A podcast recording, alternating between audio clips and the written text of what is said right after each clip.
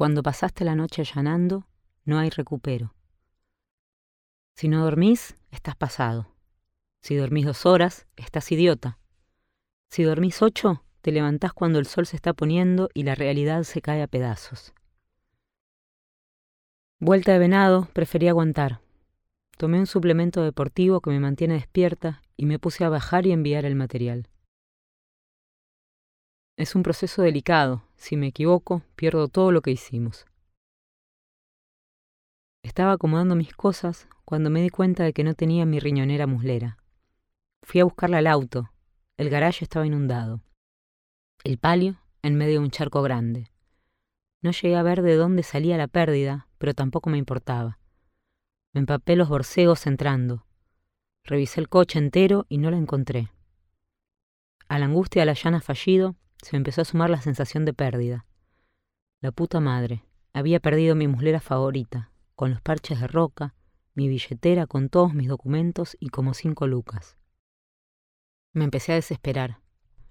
¿Cómo seguía en Rosario sin DNI, sin carnet de prensa, sin registro de conducir? Desperté a fuego para que me ayudara. Dijo que si la encontraba le tenía que chupar la pija.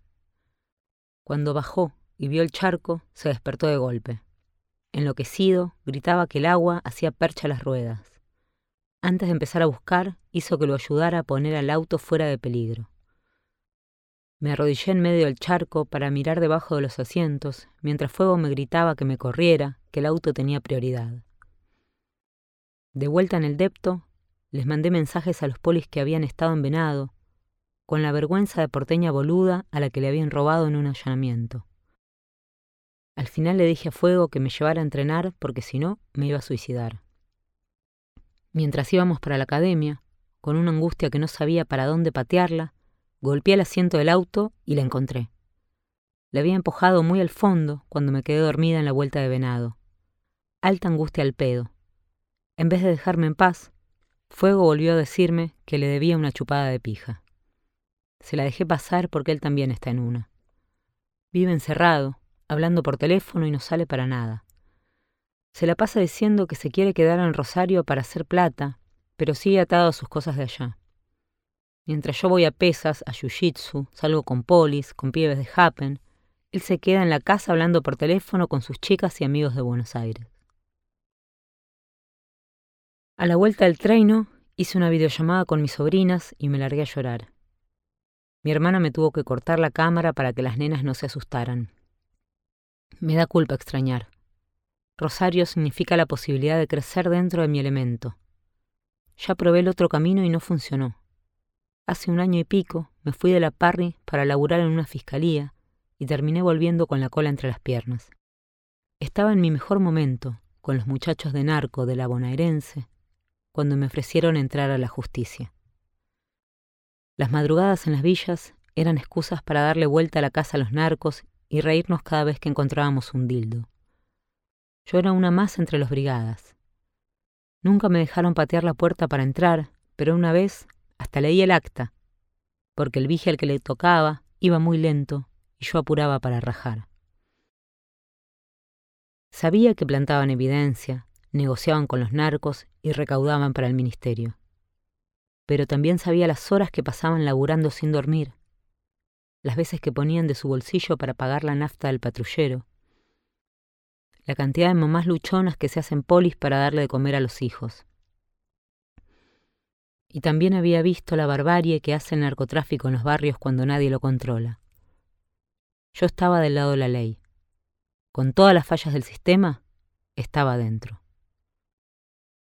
Por esos días, empezó a caer en los allanamientos un petizo de camisa que representaba a la fiscalía. A esas villas, Itatí, La Rana, Puerta de Hierro, todos iban bastante crotos, por eso la camisa llamaba la atención.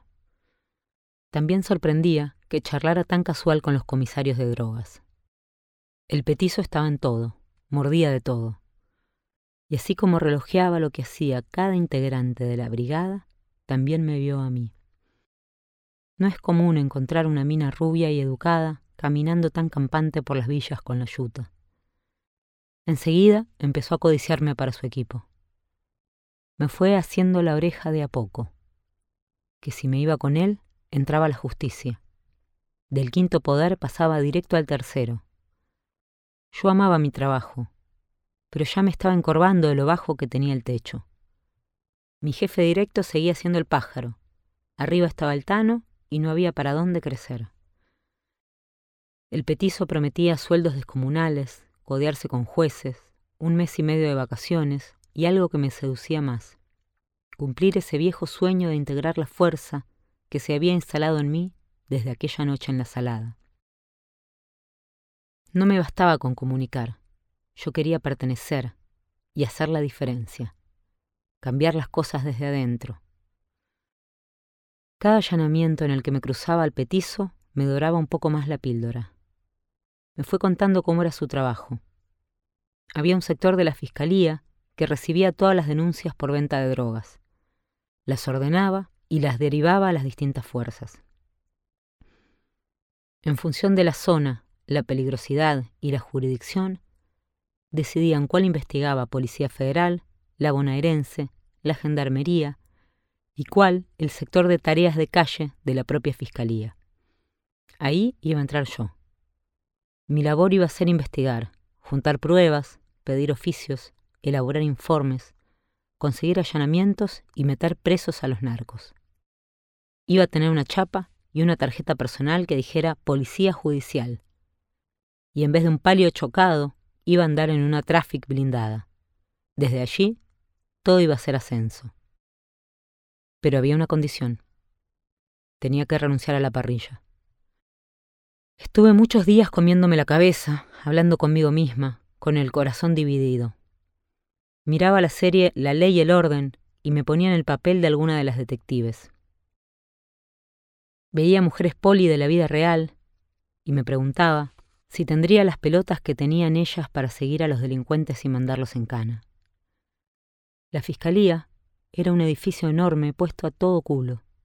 Mármol, oficinas espaciosas, gente de traje. Después de la primera reunión volví a la Parry y esa casona vieja de colegiales, a la que hasta entonces consideraba el mejor lugar del mundo, me empezó a parecer abigarrada y sucia. Y mis camarógrafos, con sus remeras modernas y gorrita con visera, unos pobres diablos desalineados. Le conté todo al pájaro, mi mentor desde el comienzo. Él sabía de mi sueño de ser policía. Hasta le había contado mi noviazgo con Roca, que era un secreto para todo el mundo. Me acompañó a hablar con el Tano, con la esperanza de que no me dejara ir. Yo era su mejor productora de calle, la única que atendía el teléfono siempre, la que metía hits en todos los canales. El Tano no hizo nada para retenerme. En ese entonces, lo de Rosario era un proyecto lejano. Le quedaba más cómodo tener gente sin antigüedad que no hinchara las bolas con mejoras laborales y desafíos grandes. Me dijo que la productora no estaba en un buen momento, iba a tener que echar gente. Si me iba, le ahorraba una indemnización. Me fui. Las causas que nos tocaba investigar, al grupo de calle de la Fiscalía, eran más bien simples, sí, en general, por fuera de las villas y las zonas más calientes. Las tareas de campo consistían básicamente en hacer capacha, ir con la camioneta hasta el QTH y quedarse esperando para ver entrar o salir a la persona descrita en la denuncia. En esas jornadas, ser mujer era mi mayor virtud. Dos tipos solos en una camioneta son sospechosos. Un tipo y una mina son parejita. Tan poco identificable era que a veces veía salir al investigado y lo caminaba un par de cuadras, a tres o cuatro metros de distancia, a ver a dónde iba. Nadie se daba vuelta, nadie sospechaba. Cuando no se veía nada raro, Anotábamos todos los movimientos, mandábamos el expediente al fiscal y la causa se cerraba. Nuestro trabajo principal era cerrar causas. Ninguno de mis compañeros tenía verdadero interés en meter preso a nadie. Le dejaban ese laburo a la policía de verdad. Y nadie quería enredarse en sus arreglos. Si en algún lugar se vendía droga y la cana no iba, por algo era. Tardé un par de meses en darme cuenta de que era una fachada. Nadie de nuestro equipo había conseguido jamás un allanamiento. Éramos una unidad de cartón pintado. Aún así, pensaba que con esfuerzo y un poco de suerte iba a cambiar las cosas. La decepción final fue la causa de Segurola. Partía de una denuncia sobre un conventillo bastante turbio en Floresta. Estábamos metidos en la tráfic, estacionados en la puerta, en esas interminables capachas donde no pasaba nada. Yo tenía el celular en la mano cuando pasó por la puerta un Audi plateado. Salió un gordo de rulos e hizo un pasamanos por la ventana. Apunté a tiempo y grabé todo. Una jugada completa, probatorio a más no poder. Me entusiasmé. Tenía el pez en el anzuelo y no iba a soltarlo por nada. El siguiente paso fue tratar de entrar a la casa. Todo lo que pudiera ver y fotografiar adentro iba a servir para engrosar la causa. Pedí una inspección por riesgo de derrumbe. Esos eran los poderes que me daba la justicia. Me encontré con la guardia de auxilio en la esquina del conventillo. Tocamos la puerta. Nos abrió el gordo de rulos. Los chicos de la guardia le dijeron que había que ingresar a ver el interior de la propiedad por cuestiones edilicias. El tranza nos dejó pasar. Saqué algunas fotos hasta que me vio y se me vino encima. Me empujó con todo el cuerpo, nos sacó a la calle y nos cerró la puerta. Aún así tenía material suficiente para avanzar. Armé un informe bien detallado con las denuncias de los vecinos, las imágenes de la venta de drogas documentada y la inspección descripta prolijísima, en esa prosa horrible de abogado que había tenido que aprender. El secretario del fiscal me negó el allanamiento por un tecnicismo y me ordenó cerrar la causa. Ahí se me vino todo abajo. Entendí que había cometido un error. De esa unidad jamás había salido un allanamiento y jamás saldría. Era un andamiaje vacío para justificar sueldos. El grueso de la gente se entretenía con los chismes internos. Quién pasaba planta, quién ascendía, quién se volvía jefe de quién. A nadie le importaba un carajo combatir el narcotráfico.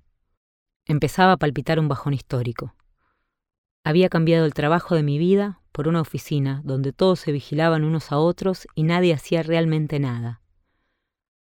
Me iba a dormir y soñaba que mi renuncia a la parrilla había sido una pesadilla, que despertaba y seguía siendo la de siempre, la que recorría la provincia persiguiendo caravanas arriba de un palio chocado y llegaba justo para atrapar al malhechor. Empecé a tomarme algunas licencias, a tratar de cambiar las cosas por mis propios medios. No podía sacarme al gordo de rulos de la cabeza. De día, laburaba en diferentes causas, me apostaba delante de otros edificios. Largas horas sentada en silencio junto a otra persona, tratando de no distraernos, por si pasaba algo a lo que después nadie le daría importancia. De noche, volví al conventillo de Segurola. Un día, Conseguí una GoPro y la enganché a un árbol apuntando a la puerta. Estaba segura de que iba a agarrar algo grande. Una mañana me citó mi jefe, el petizo. Cerró la puerta del despacho y me sentó. Me mostró fotos. Mi cara asomando desde la tráfica en Floresta. Estaban fechadas. Me habían seguido. El fiscal había cerrado la causa y yo seguía yendo con el vehículo oficial. Ahí mismo me instó a que presentara mi renuncia. Me tuve que humillar para que el Tano me recontratara.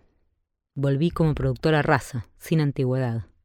Me tomó porque no encontraba gente dispuesta a hacer lo que yo hacía. No me lo dijo en ese momento, pero ya estaba craneando Rosario.